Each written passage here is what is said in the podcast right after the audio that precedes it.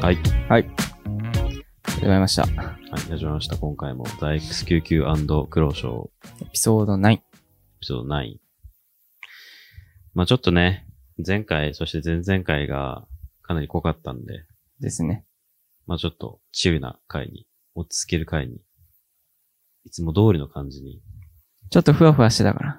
まあちょっとね、3人で喋るのなかなか難しいよね。俺らも初めてやったからう、ん。ちょっと難しかったけど、まあ新人だったし。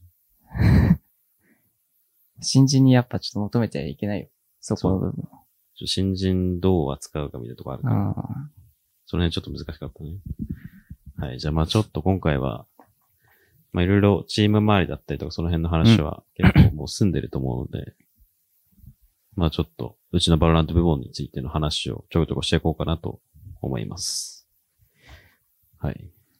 で牧場くんについて、まあはいやっとかみたいなやっとか。ところはあるね。ああ、6人目。はいや、もう話すタイミングがもうやっとかああ、その聞き手がね。そうそうそう。まあだいぶ加入して、そのこの動画が公開されるぐらいには、うん。まあまあ経ってると思うので、そうですね。配信試合にもちょこちょこ載ってたりするんじゃないですかね。まあ、どのような結果であれ。そうだね。今日が7月5日なんで、まあ、オープン予選メインイベント、が今週末、今週末。土曜日かな。うん。まあそこで試合に出てるか出てないかうん。ですね。まあ、なんか、6人目として、まあ、どうなんだろう。うまくはいってるかな一応、その、オープン予選ではもうすでに2回。2回出ましたね。うん。まあ、なんかちょこちょこスタッツの方を見てる人だったら、多分プレイヤーのところに牧場って書いてあるから、うん。出てるのがわかるとは思うけど。まあ、どうですか？牧場くんは。牧場くんまあ、変わってる。変わってる？まあ変わってるか変わっていかないかで言えば、まあ普通だね。普通じゃ基本ない。的にみんなが変わってくるから、変わってるから、このチームは。まあ割と、なんていうの？まあ可愛いぐらいではある。まあ、可愛いよ。うん。やばさがある変わってる感じではない。やばさではないねや。ばさではない。うん。まあやばく変わってる人多いからね、このチームね。確かにうん。マジ、うん、マジで、そう。真面目にね。うん。そうそうそまあ、まあそれが良さでもあるんだけど。う。うん。まあ、秋葉くんは、そうですね。まあ、若いし、うん。まあ一応育成枠というか、そんな感じではあるけど、普通に戦えるし。まあ、フルタイムじゃないから、やっぱ、その、練習の都合上、まあ、常に出続けるっていうのが結構うん。厳しいではあるし、まあ、ただなんかその、なんていうのかな。正直言って、フルでコミットできなくても、ある程度、まあ、1日の半分ぐらいの活動には出れるんであれば、正直6人目、6人運用とか7人運用って、練習してる間じゃあ何をするのっていうところが多分、あるから、うん。あでもそれでも、こう、他の競技、スポーツと比べて、チーム練習っていうのがスクリームじゃん、ほとんど。そうですね。うん。多分ほとんどのチームがスクリームをベースに練習メニューを組み立ってるから、うんうんうん。そのタイミングって全く違うロールをやってたりとか、被らない場合は、なんか何も練習できないというか、試合見るぐらいしかないから。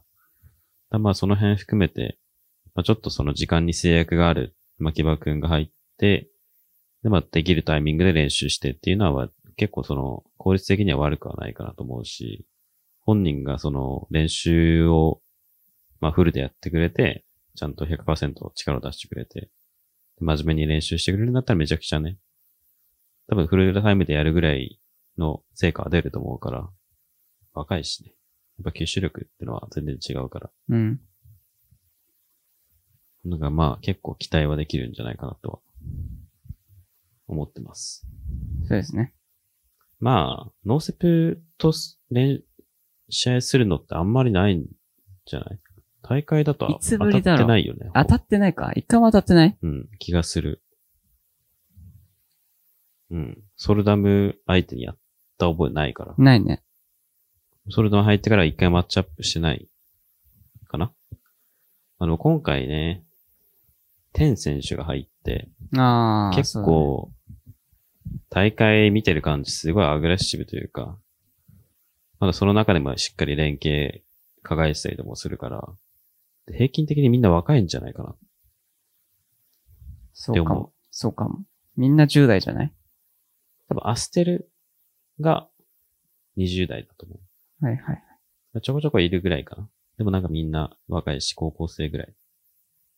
らすげえちょっと、勢いに乗らせちゃうと怖いチームだよね。まあそうだね。うん。普通に強いチームだと思う。うまいと思う。まあ、ソルダムジェットは、脅威だからな。脅威だね。あれは。右くり壊れてる。まあ、ジェットのウルトのポイント1個上がったからね。一緒に見る回数減って助かったかなぐらい。そうだねパ。ッチ前に当たんなくてよかったね。それはそう。結構怖いからあれ。それはそう。本当に。まあワンチャン作れる、ワンチャン作れるジェットメインはなかなか怖いからね。オペ安くなっちゃったし。うん。まあでも、ジェッまあ。そうね。そう。ジェットスキル高くなったし、ワイヤーも引っかかるから。まあね。今以上にしっかりなんか、昔以上に壊さないといけなくなったね。うんワイヤーとか。ちゃんと、ジェットに壊してもらう前提がなくなってるから。なんかでもあんまりさ、その、競技シーンでは、うんワイヤーに引っかかって戻っちゃうジェットって見なくない、見ない。ランクマッチとかだとさ、やっぱ見るけど、ビヨーンってなってる。そう。ちょくちょくなんかビヨーンってなるよね、やっぱ。うん。なんかバインドのフッカの窓とかさ、ちょくちょくなってるし。なんかあんま競技シーンだと見ないし、スクリムでも見ないからな。なんかあんま面白みないなと思って。引っかかってビヨーンって戻ってほしいなって思うんだよね。大会とかでも。たまにやばいシーン見るけどね、ツイッターとかでも。そう。ビヨーンって言って帰ってきて、あなんかすごい勢いで出てきて殺されるみたいな。そうそうそう。あれは結構やばいね。めっちゃおもろいけどやばいよね。逆に、逆に利用されるのはあるからね。あ一応なんかその、うんあるっぽい。わざと引っかかって、こっち戻ってきた時に味方に切ってもらう。うんそうすると一気に前に出るみたいな。はいはいはい。え？あれじゃうんん。ゴム、ゴムのやつじゃん。ああ。そうそうそうそう。でもマジで、あるっぽいよ。まあでもなんか、クリアリングがすげえ一瞬でできるから、うん。全然ありなんだよな。行って戻ってくるみたいなね。逆に使う？そう。確実に戻れるじゃん。うん。まあ、抜か、まあ、抜かれなければね。そう。抜かれあえてやるなら、反応的にもすぐ壊してもらえる味方とかつけてやるなら強いかも。うん。逆に。でもまあ難しそうだな。な。まあ大体壊されるからね。うん。普通にそうやったらブリンクでスモークの中入ってった方がうん。いい気はする。まあオープン予選、まあ割と、大体まあ、そう、そこら辺のチームが勝ってくるよねみたいなチームが勝ってきたから。でもなんか、本当にな、こう、ちゃんと、やらないと、本当崩れるよねっていうのは、メンバー変更とかしたチームはよくうん。起きてるイメージはあるんです。そうだね。まあ、日本のこの形式上 BO1 っていうのもあるから、うん。やっぱ結構事故りやすいっていうのもあるし、そこに加えてメンバー変更はやっぱり大きいよね。大きい部分だと思うまあね。メンバー変更に加えてパッチが入ったってのが結構大きいかな。ああ、多分もともと、まあメンバー変更、パッチからとメンバー変更だけだったら、まあそれなりに適用できるけど、ダブルで来るとね、なんかその辺しっかり整えてるチームじゃないと、結構持ってかれちゃうよね。うんうんうん。確かに。だからまあ、昔から同じメンバーでやってたりとか、戦力強化して、まあちょっとフィジカル全般強くなったチーム以外は、まあ、意外と苦戦してたし。なんか注目してるチームとかあった？注目してるチーム？オープン予選。うん。うーん、フィーリング。ああ、フィーリングね。結果2位か。抜けれなかったよね、確か。3位？え ?2 ー、位っと、ノバギスじゃなくて、ちょっと新しくなっちゃった方、忘れちゃっ俺もちょっと忘れてた名前。た。新しいリジェクト。あそこはサンス組。そうそうそうすげえ面白かったから。最終的にポイント差で抜けてったけど、まあ、フィーリングもかなり惜しかったしね。うん。もうなんかインタビュー笑っちゃったけど、もうインタビュー聞いてないんだよね。通訳、通訳のノリがなんか、もう通訳じゃなかったから。面白かったらしいねただランクであった外国人とのコミュニケーションだったから。そう、フィーリングはでもまあ、あれはフルタイムじゃなくて、パートタイムであれだけやれてんのはすごいんじゃないかなと。うんうんうん。うん。もともとなんかプロチーム入ってた人たちが、大会用でミックス組んでやったりとかしてるチームがちょこちょこあったから、そうだね。まあ、その辺面白そうだなと思ったけど、まあただやっぱ、今後は、このゲームやっぱ今後結構きついかなって思うわ。きついね。なんか、うん、もともとずっと練習してるチームとかに、まあ、どれぐらいやってるかわかんないけど、一週間ぐらいのミックスでのうんスクリーム組んでたとしても、やっぱり、うん、きついものがあるかなと思うね。その、構成もそうだし、マップもある程度数あるから、やっぱ一週間とかってなると絞ってま、やんなきゃいけなかったりするし、まあそこら辺の連動っていうのはやっぱり、かなり出てくると思まあね、なんかこう、目新しいことやってたら、結構他のチームも、うわ、なんだこれってなるかもしれないけど、結その他のチームをやってるようなことをやってたから、まあそれは厳しいよねってう。いうう。ん。短いなら短いなりに、こう、どういうものできるような作戦があればね、いいけど。まあまあまあ。最終的に抜けてきたチーム見た感じ、まあまあ、いつもの、そうだね。ちょっと、ちょっと番狂わせあってからの、このチームなんだろうみたいなチームがなんかちょこちょこ上がってきたりとかしてるし。まあでも、それなりによく見る顔ぶれだね。あと、ライトバックもちょっとうん。注目というか、気にはなっているかな。まあメンバーがね、うん。だいたい元プロでそう。編成されてて、兄弟いて、うん。独々しい兄弟がいて、兄弟どっちもバイパー使ってないしね。しかも。バイパー戦いるし。バイパー戦いるけどバイパー使ってないけどね。バイパー戦いて、バイパー使ってる兄弟ブラッいてもバイパー使ってないもん。やっぱ面白いところ。個人技高いし、あそこは全フさん、そうね。普通にパワー系のうん。フィジカルある人たちのチームである程度、まあ、戦略も あるのかなって感じで。しかも割と早い段階で、ミックスとかじゃなくて早い段階で練習開始したし、そうね。1ヶ月とか2週間ぐらいは練習できてるんじゃないかな。けどこ、惜しかったのかな？今回は。ちょっと。うんまあ、そうね。注目してるチーム。やっぱ BO1 怖いウィーク2なーっに期待て。うん。まあ、B1、そうね。結局、怠慢っていう。うーん、まあ、B1 は正直、チームがもっと準備すれば、逆転、格ゲーチームにも勝てるから、なんかそこで結局勝てないんだったら BO3 になっても勝てないだろうし、一番こう、格下チームが格上に勝つチャンスがある形式だから、あ、それは、そう思うけどそう、。もっと BO3 とか BO5 になってくると厳しくなるし、韓国とかなおさらそうだしね。そう VS とかヌターも BO1 の BO3 の最初の方のマップは結構危ない試合になっても2試合目3試合目になってくると13対2とかめちゃくちゃボロボロに勝てるようになってくる。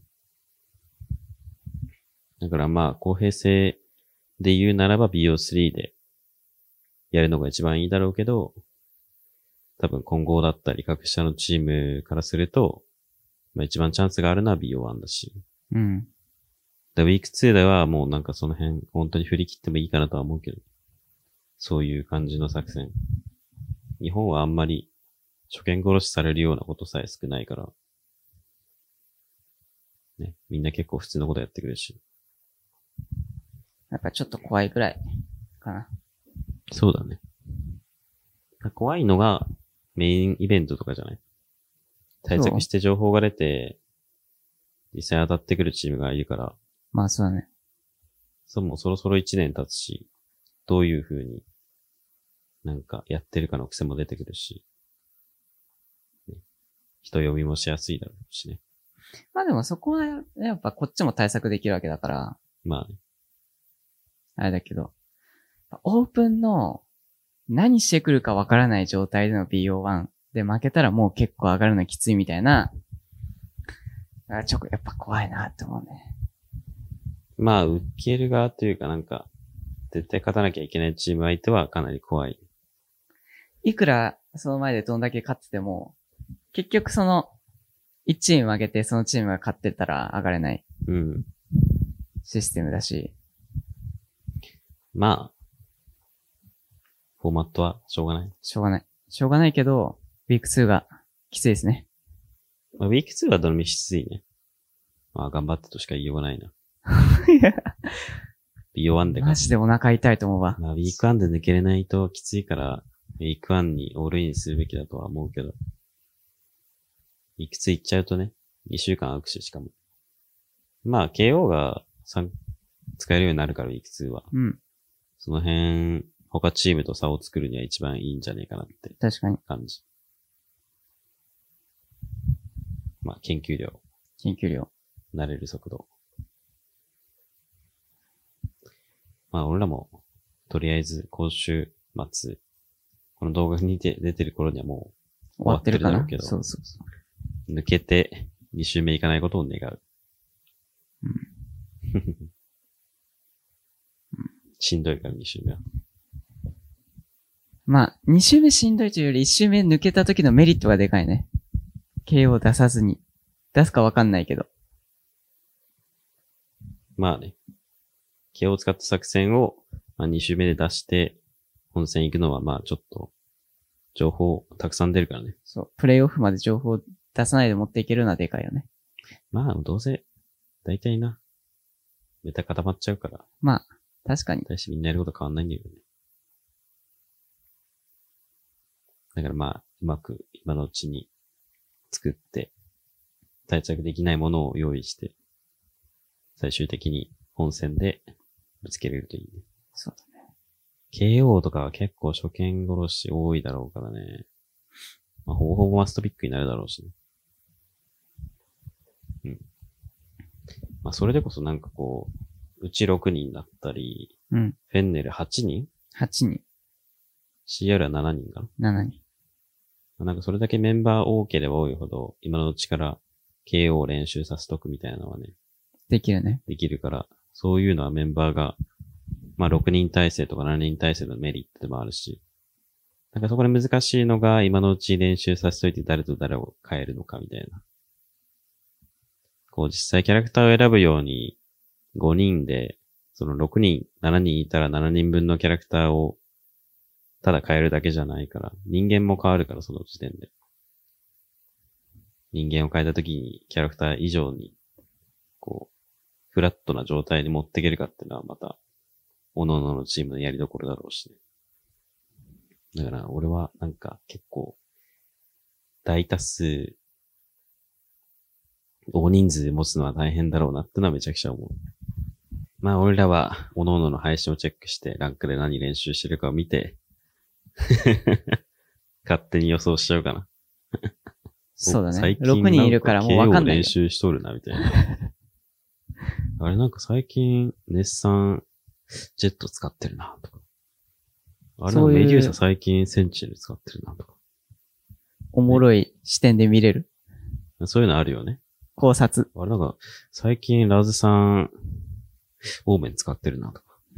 あ、昔から使ってたわ、みたいな。延々とやってるからな、オーメン。まあだから、多分人が増えてメンバーが7人体制とか8人体制になってきたら、なんかそういうランクマッチを何のために回してるかっていうのがより意義が、意味が出てくるから、そう7人やる、7人でやる意味とか8人でやる意味をしっかり理解してやってるところは結構ランクマも練習させてるだろうしね。まあ、楽しめるところが増えるんじゃないかな。より。俺もそう思ネッサンと一緒にマッチした時は絶対 KO 取っといてね。う。なんで？KO 練習させないの。ああ、そういうこと？いや、逆に KO れ見、見るよ、俺が。研究する。あ、これ投げんだな。はいはい。あ、こういう使い方ね。っていう。KO を先ピックして、ネッサンなんかいいナイフしたらんとか言って、とぼけて。聞いとく。普通に使うで、それ。まあ、面白いキャラだからな。まあ、メンバーね。まあ、今後でも、げ上限8かな上限7、7、8かなと思うけどね。実際大会のルールで、リザーブって何人まで登録できないの ?8 人何人だろう ?5 人プラス3人じゃない？見てないな、俺。俺もわかんないけど。プラス3人。プラス3人っぽいっす。シージとか1までだね。サブは。そうなの？へえ。まあ、8から増えることはないだろうな、だから。さすがに各ロールに1人とかじゃないかな。バロ、オーバーウォッチとか、ロールは。で、ロールがないゲームは1人とか。うん、うん、うん。このゲームはわかんない、まだ。今後また規定が増えるかもしれないしね。かもね。まあ他のタイトルで複数引退生はいろいろみんなやってるから、なんかその辺の知見がより多く持ってるチームが一番うまくできるんじゃないかなって思うので。ね、その辺、うちもうまくやりたいね。そうだね。牧場くんを腐らせず、うちの元々いるメンバーを腐らせず、よりいい形を6人体制でやりたいから。はい。まあ、ちょっと触れにくい話題はこれぐらいで終わっといて。質問コーナいきますかーいきますか。今回なんかエグかったからね。長文。パーッとしか見てない。うん。じゃあ、まあ、質問に答えていきましょうかね。なんかはい今回めちゃくちゃ長えんだよな。もう、ちゃんと長い長文を書いてくれるのは助かるんですけどね。やっぱこう、あんまり4行とか5行になってくると、3行目ぐらいしか読む気がなんないですよね。ちゃんと考えてくれてる本気の質問なの？次からはやっぱこう、人に読まれやすい質問はどういうものかっていうのをよく考えてから3行ぐらいで収めてほしいですね。はい。えっ、と、まず、みずみず4377さん。はい。ゲームの才能とは努力でつけることができますか？もしくは、XQ さんとクロさんにはゲームが下手くそな時期がどれぐらいの期間ありましたか？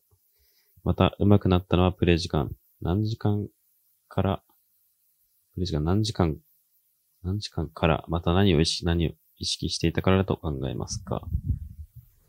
まあそうですね。正直、うん、才能より多分今、ある程度上手い人たちっていうのは、時間をどれだけやってるかっていうのがめちゃくちゃ大きいんじゃないかなと思います。俺なんかは、まあ人間ね、赤ちゃんの時期が必ずあるように、ゲームが下手くそな時期っていうのは必ずあって、なんかボコボコにされながらこう適当に楽しんでた時期もあるし、もっと言うとなんか別にその競技シーンとか大会に出たいとか思わないで普通にゲームを楽しんでた時期は俺は3、4年、4年もないか2、3年かなぐらいはあって、で、その状態で BF の競技シーンに入って、で、そこからいろいろ時間かかって最終的に、なんかそれなりに上手くなったのがやっと4、5年とか、それぐらいだと思います。それがなんか BF3 と BF4 ぐらいかな。なんで、4年とか5年なのかなかかった期間。で、もうそれまでずっとゲームやってたし。なんでこう、本当に何百時間で上手くなりましたとか、何、何年で、1、2年で上手くなりましたとかっていう人は、多分ランクマッチとか、それなりに多いよね。ランクマッチでレディアントを踏んだりとか、エペックスでプレーター踏んだりっていうのが、そのゲーム始めて1、2年で行きましたみたいな人でも、やっぱその人たちとかでも、めちゃくちゃゲームしてるし、めちゃくちゃ時間かけてるし、多分みんなが思ってるほど、その、うまいっていうシーンまでに積み重なれ、積み重なってきた時間っていうのはすげえ、他のスポーツと同じように長いので、まあ、ね、多分みんなも同じぐらいの時間やれば、同じように上手くなれる。ただ、ただ、最近は、やっぱこう、上手い人たちが上手くなる方法をたくさん共有してて、うん。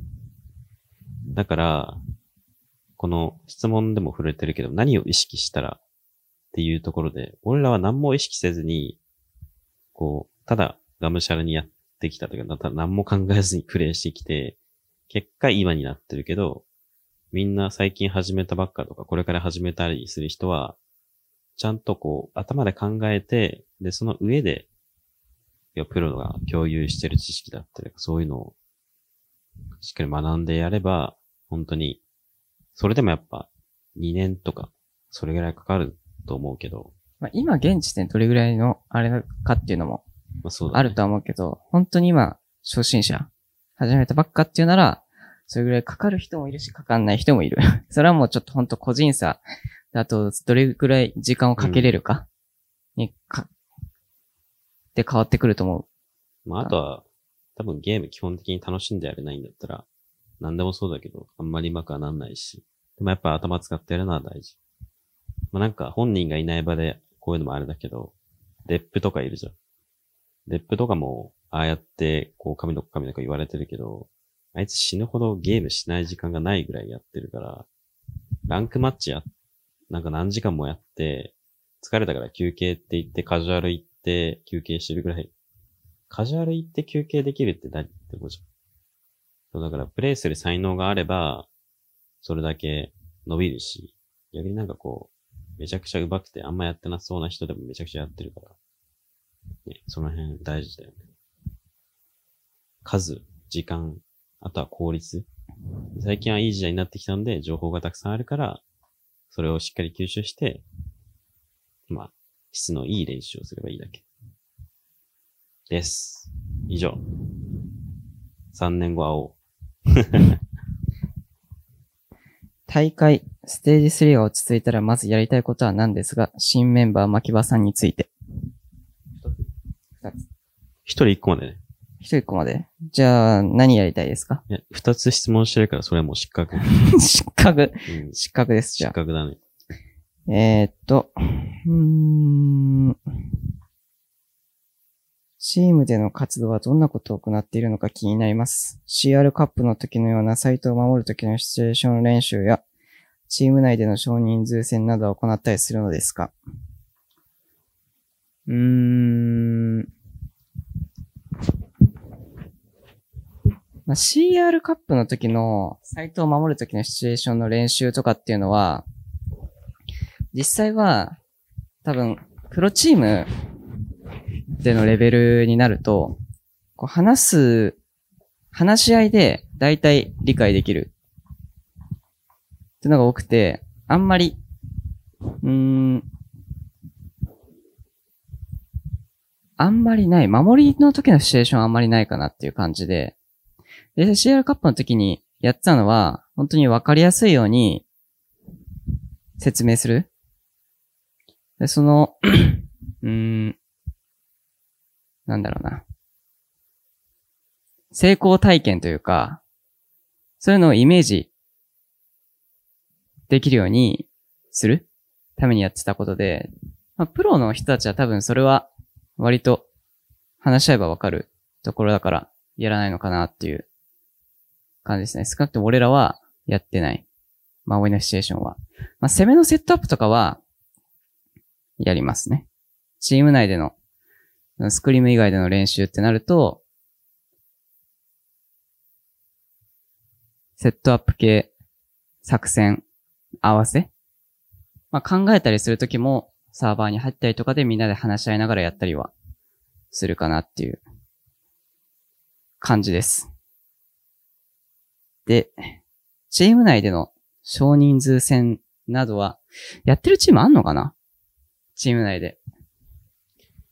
まあでもなんか一からチームをこうビルドアップするんだったら全部やった方がいいとは思う。うーん。シチュエーションごとでどうするべきかっていうのは細かく決めておけば細かく決めただけ意味があるから。だからまあなんか出来たてのゲームとか、まあチームとかは意思疎通取って共通認識を深めるっていうことがすごく大事だから、そこは、まあ、やった方がいいだろうし、でもやってるチームもあるんじゃないかな。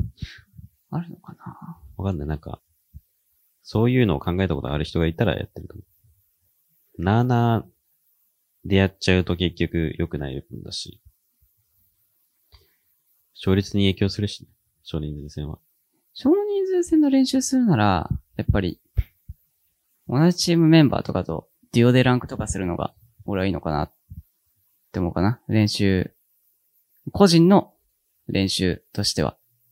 まあ、だからいい形を作って、その上でランクマッチとか練習できる場所に行って、うん。それで試す。多分なんかそこまでに至らないと、どういう時がいいシチュエーションなのかもわかんないから。そうだね。どういう場面が少人数戦なのか。3対4とか3対3とか2対4とか2対3とか、1対2とか、いろんなシチュエーションがあるから。まあ、そこで少人数戦の経験っていうのはやっぱり、ランクが一番練習できるとは思うし、やっぱ、数もこなせるから、うん。まあでもね、やりたいがためにベイトをして、それはまた別の問題が起きる最。近のことは良くないからね。仕方なくなってしまったら練習しよそうだね。う。まあやってるうちもあるんじゃない？あるかもしれない。うちはやってないけど。まあアプローチの違いだから、ね、練習に対する。うんシチュエーション、その、他のスポーツから来た人たちとかは多分そういうのを考えてると思う。うーん。どちらかというと練習はそっちだし。練習試合っていうのがそもそもあんまりないからね。海外選手の参入についてどう考えているのか知りたいです。ジュピは日本人選手にこだわっているようですが、その理由も聞いてみたいです。海外選手の参入、でもこだわってはないよね。こだわってはない。ないけど、難しそうだなって思うね、コミュニケーション。やっぱ、コミュニケーション系じゃん。うん、まあそうね。大体チーム戦って。そこにおいて、やっぱ、うん、日本人同士の方が絶対円滑に行くし、どうなんだろうっていう気持ちはある。なんか、俺の意見としては、その、例えば別に韓国人の人じゃなくても中国人の人だったりとか、でも日本語圏以外の人。うんうんうん。まあその人が英語喋ったり、そのこのローカルな言語を喋ったりするかと置いといて、その人が入った時に、要は円滑にコミュニケーションが取れて、チームがうまく機能するかどうかの方が一番重要。でそれがなんかこう、そこの、そこが整ってなくて、要は来た人もどうコミュニケーション取ったらいいかわかんないし、その元々いる人間もどうコミュニケーション取ったらいいかわかんない。でも強いから入れるっていうのは俺はあんまり好きじゃないし、うんそこのケアまでや、してやっと、要は自分たちとは違う言語を喋る人を入れるっていうこと。だからそこ、入れた後のアフターケアまで含めて、しっかり整ってからやるべきだと思ってるから、俺はなんかそこが整えるんだったら別にいいし、でも整えられなくて、でも強い人ってなったら、俺はちょっとって考える。実際そこまでケアできる体制を整えるのって難しいと思うし、それがうまいこといくかどうかもわからない。まあでも、正直、国民性だなんだかんだ言うけど、うん。なんだかんだその、同じゲームやってる人間だから、結局、だから、共通言語はあるわけじゃん。うんうん。バロラントっていう。そこがあるから全然、こう、お互いに意欲的だったら、言語も覚えられるし、コミュニケーション頑張って取ろうと思えるから、多分半年あれば、ちゃんと成り立つと思う。うんもうそれぐらい待てないんだったら結構厳しいかなっていう。そうね。時間は必要だよね。やっぱり。そう、他のものより時間は必要だけど、でもやっぱ、日本人だったらさ、別にそこまで親密にコミュニケーション取らなくてもある程度わかるって思うじゃん。でも外国人選手って、ちゃんとコミュニケーション取らないと絶対わかんないってのがわかるから、そこの何がわからないかってのを分かってる時点で、その日本人を新しく入れるより、外国人選手を入れた方が、出来上がったものは結構いいものになるんじゃないかなとは思う。でもお互いの、さっきも言ったけどなんか意欲が大事。どれだけ意欲的で入れるか。かな。そうだね。難しい問題だな。まあ、でもなんか、そんなに毛嫌いせず、楽しんだらいいと思うけどね。うん。外国人選手が入ってきたってことは。実際、今日本で他のチームにいる韓国人選手大体強いしね。みんな。これでのベースは強いからやっぱ。うん。コミュニケーションも普通に取れるんだったら、全然俺はいいと思うし。そう。だから、いや、その人たちを入れて、そんなにコミュニケーションが取れないけど、まあ、やっぱ入れるだけ意味があるって思われちゃってんのが良くない。日本人で日本語喋れるんだったらコミュニケーションうまく取ればいいだけじゃん。その人たちにフィジカル負けないぐらいのコミュニケーション能力があれば、やっぱり、フィジカル優先するよりこっちの方がいいなってなるだろうし、でもそこなんないってことは、要はそれだけなんていうの入れて、日本人より他の外国、外国人選手入れた方がメリットがあるって思われてるんだから、そこは多分、国内プレイヤーの頑張りどころだろうから、って思そうね。はい。う。まあだってそうなんないと、日本人選手が他のチーム行ったりもできないじゃん。うん。そうね。まあ面白いと思うけどね。わかんない。これは割かしコーチ視点かな。多分。プレイヤー視点になると実際やらなきゃいけないから、もうちょい不安な気持ちはあるかなと思うん。多分、コーチ視点よりは、あると思う。う。俺も。やる側だとやっぱり、まあ、知らないものは怖いからね。わからないし、やったこともないことだから。まあ、やんなきゃわかんないしね。でも、まあね。いつかね、やる機会が来るかもしれないから。今のうちに言語を覚えといてんじゃない？重宝されるよ？ニーハニーハオしかわからない。5E ウィンやってた連中のこの微妙にわかる中国語ね。オーバーウォッチやってた人たちの韓国語ちょっとわかるみたいな。同じだからね。ウ。同じだと思う。ベンチョ、オルンチョ、はいはい。みたいなね。そういうのあるか EDCA。ら。そう。わかんないもん。ジョン・ルイガーだから。そういうのあるから。あの、ちょっと上がってたらな。いいからね。フィーリングもね、あれでいけてんだから。そうだね。そう すごいと思う。あれで生きてんだからっていうのも、ちょっと失礼かもしんないけど。はい。答えれてる？今ので。答えれてると思うよ。まあ、いいか3。人についてどう考えてるか。はい。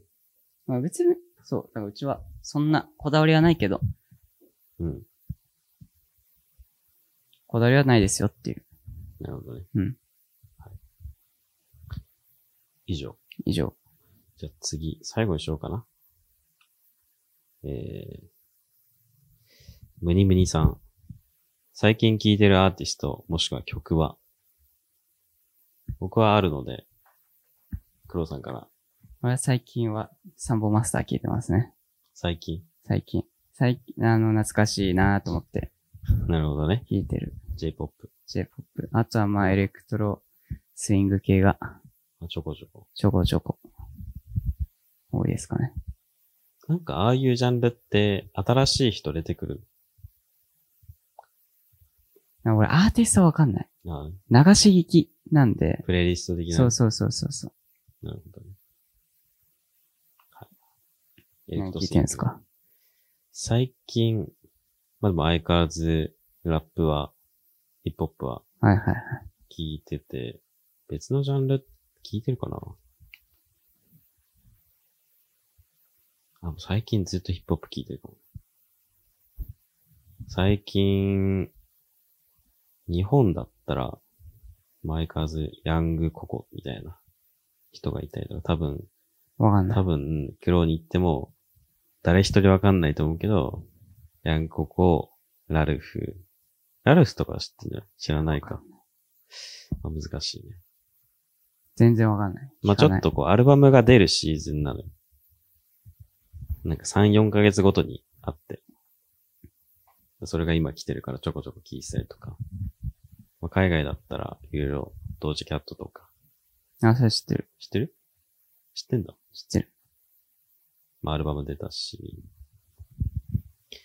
他誰だろうね。スポティファイ見ればわかるんだよね。あ、ちなみにこれもスポティファイで聴けるので、ポッドキャストね。はい、音安もよろしくお願いします。まあでも、変わんないか。